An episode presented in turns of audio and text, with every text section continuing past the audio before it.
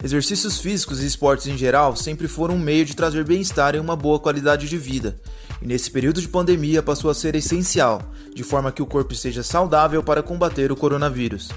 Em artigos publicados por revistas especializadas na área da saúde, pesquisadores relatam, após analisar pacientes infectados pela Covid-19, que treinos aeróbicos contribuem para fortalecer a imunidade em geral e o sistema respiratório, podendo minimizar a morbilidade e a mortalidade decorrente do vírus.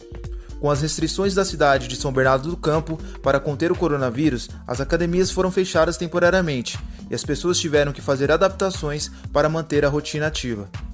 Jusileia Carvalho de Souza, de 50 anos, é uma delas. Ela conta como pratica atividade física e quais os benefícios que isso trouxe para a sua vida. Eu faço exercícios ao ar livre com acompanhamento de um educador físico e senti mudança muito boa na minha saúde, pois eu tenho mais disposição e também senti mudança no físico, melhorou muito. O educador físico Evandro Carvalho explica quais os ganhos que a pessoa pode ter e indica desde exercícios leves à musculação. Bom, a atividade física ela traz inúmeros benefícios para a saúde. É até difícil listar todos eles assim.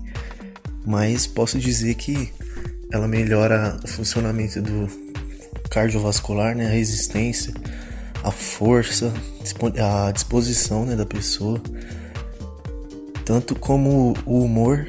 Então o cérebro funciona melhor e a pessoa tem mais é, bom humor né, durante o dia a dia. Os tipos de exercício físico que eu recomendo é qualquer atividade física, como, como eu falei, a caminhada, é, esporte, prática de esporte também, é, no nível mais de, por diversão, né, lazer.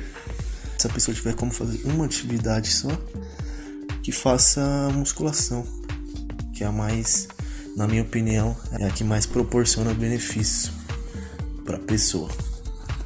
Ele fala também porque o sedentarismo é tão prejudicial e as doenças que pode acarretar.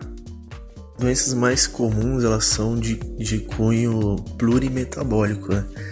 Que são as doenças que acometem o coração, né, sistema cardiovascular, é, por exemplo, o infarto, é, derrame, né, o AVC, assim como o diabetes também, essas doenças inflamatórias que são mais é, causadas pelo sedentarismo. Estudos realizados pelo Ministério da Saúde revelam que mais da metade da população brasileira está acima do peso e menos da metade não pratica atividade física regularmente. Leonardo Nogueira, para o Jornal da Metodista.